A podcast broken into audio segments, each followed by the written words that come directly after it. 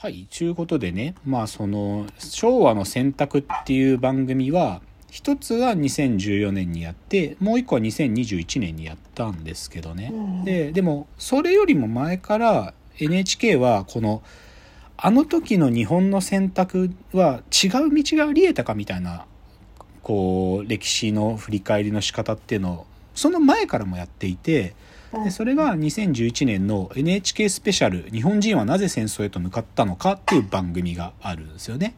でそれは全部でね5回だと思うけど大きくは4つの視点でその時の日本のなんていうか他の可能性をこう検証するんだけど4つっていうのが外交陸軍っていう組織でメディアってものの体質ね。であとは、その開戦前夜の日本のリーダーたちの、まあ、瞑想。それをやるんだけど。でまあでもなんか例えば外交だったらもう外交はねもう本当に外務省だけじゃないんだよね。陸軍も勝手に自分たちのシナリオでの外交やってるし海軍は海軍でやってるしっつっても二重外交三重外交むちゃくちゃなのよ。だからもう何言ってるかもうなんかもう言ってること違うやんみたいなことで孤立深めてくるとかね。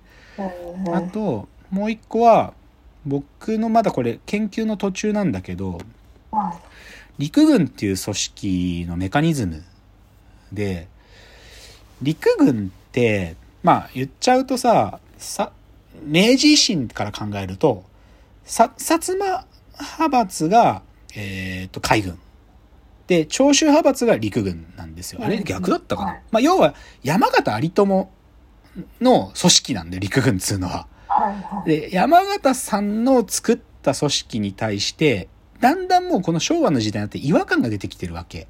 で、その陸軍士官学校の13期ぐらいのメンバーが中心になって作るねあの40人のエリートが集まって作る一石会っていうのができるのよ。一石会っていうね陸軍を改革するんだっていうやつらが出てきてね。あそれ永田鉄山ってやつが中心メンバーなんだけどでそう永田鉄山中心に陸軍の主要ポストをその一石会のメンバーで埋めていくのよね。でちなみに東条とかもその一石会のメンバーなのあでもそういうのがあって、でそれをきっかけに、こう陸軍っていうのが暴走していく、なぜ起きたかっていうのの話とかあるんだけど、でも、で、で他にもじゃあメディアの話、リーダーの話あるわけ。だけどね、なんか、この番組も含めてだし、さっきの昭和の選択見ても思うけど、僕ね、最近こういう態度でいるのは、あまりに原因が多元的なの、本当に。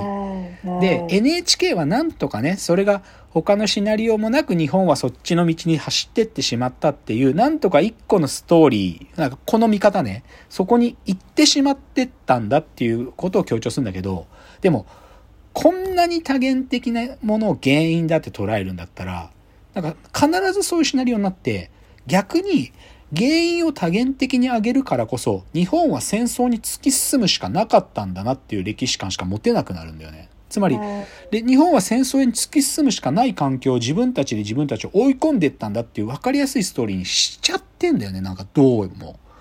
でここに僕はちょっと最近違和感がちょっとあってねだって松岡洋介の見方すら僕はこの2つの番組で変わってんだよ。松岡はひでえやつだと思ってたのに一時は戦争止めようとしてたもしたしみたいな。だけどなんか現場の声を聞かないトップになってしまったとかね。なんかね。これ変わってんだったらなんかどなじゃあ松岡がひでえやつだったからこうなっちゃったの？みたいな話でい話終わってなくてさ。そういうこと言ってるなと思ったわけでなんでねちょっと最近私はその戦争の話、まあ、考える機会があるんですけどねちょっと見方をね今ね整理し直してる。で究極それは歴史の認識を整理し直すというよりかははい。もう少しやっぱりもうちょっとこの NHK が作ってるものよりも冷静な視点で見にはいかんなと思ってるっていうのが今です私は、まあ、この話ちょっと今日の最後にまたするのでじゃあですねここまでちょっと今日僕のグダグダした話ここまで。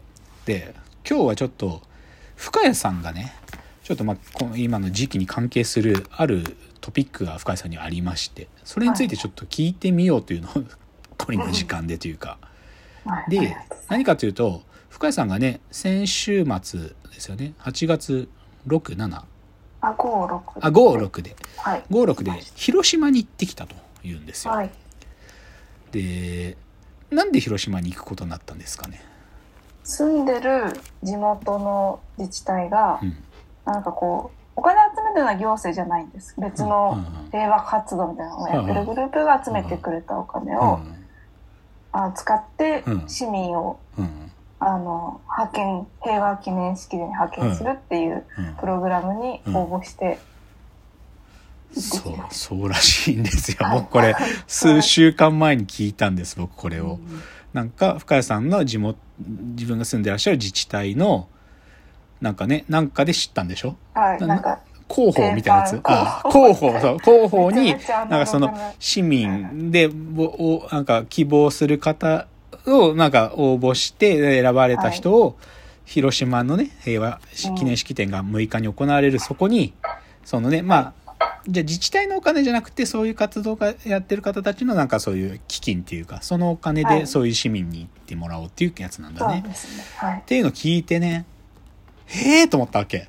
そんなのあるのっつって。で、しかもそれが面白いのが、それに応募したのが深谷さん一人だったんだよね。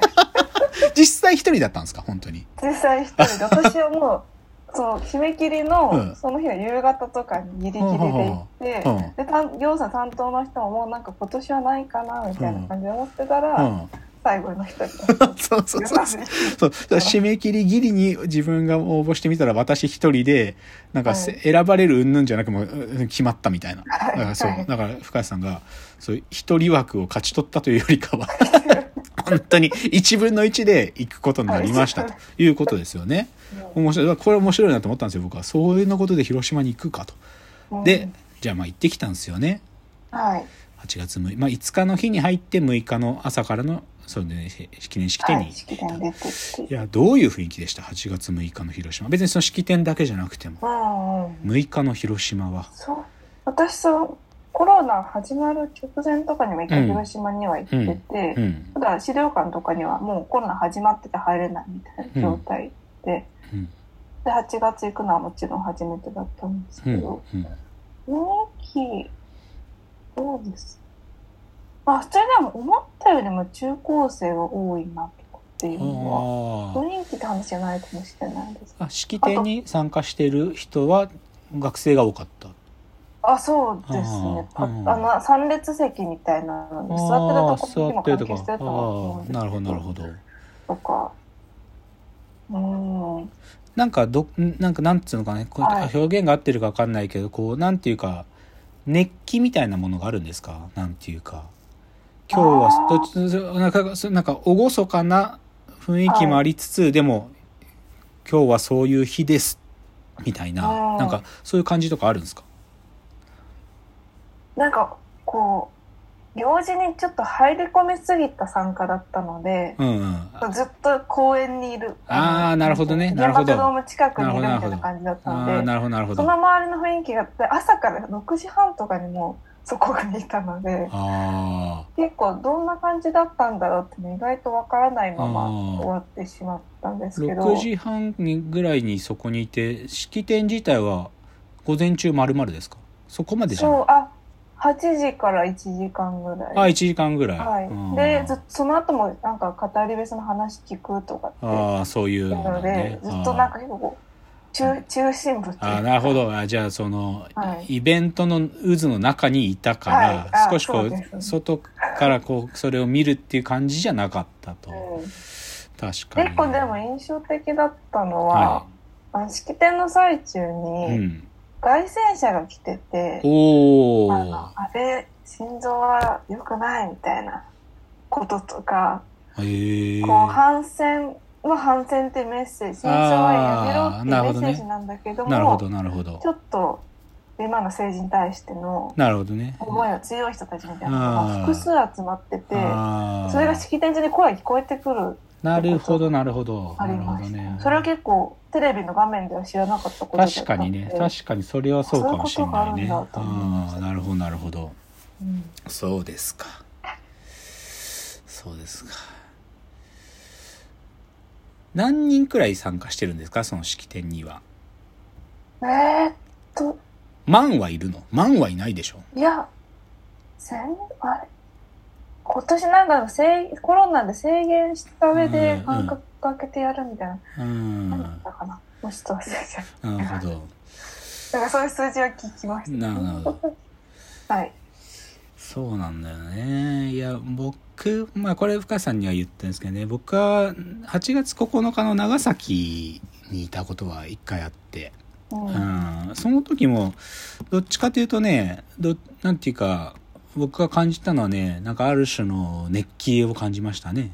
今日はその日だっていう感じがありましたね、その日の長崎は。僕はなんか、式典に参加するとかじゃなくて、うろちょろ平和記念公園のあたりをうろちょろしてただけだけど、うんなんか、そこの場所に向かう自転車の一団みたいなのもあったりしてね、うんなんかそういう雰囲気であったけど。そうですか。え、じゃあ、前日行って、参午前中参加して、で、その、なんだろう、プログラム、語り部さんのお話を聞くとかの、はいプログラムが終わった後はもうすぐ帰るんですか、そうでしたね。もう、うん。あじゃあ意外にガチガチの、なんていうか、スケジュールが組まれたツアーだったんだね。あ、なんか、自分で好きにしていいよって言われてて、うんうん。一応その式典とうん資料館行くみたいなのは、うんうんうんただ、せっかくだしみたいなこともあって私も詰め込んでなるほど帰ってきちゃった。なるほど。え、はいいなんか、引率のシーン、なんか役所の人とかもいたんですか、あ、いました。一あ人女性の方あと一緒に。あ、じゃあその人と一緒に行ったんだ。はいへえ。なんか、何か喋るんですか？その人と。あ、結構仲良くなるんです結構でかも喋りました。ああ、なそうですか。なるほど、なるほど。そっか。あ、じゃあちょっとこのチャプターは違うか。じゃあ次のチャプターまでこの深谷さんレポートもうちょっと聞きますね。次です。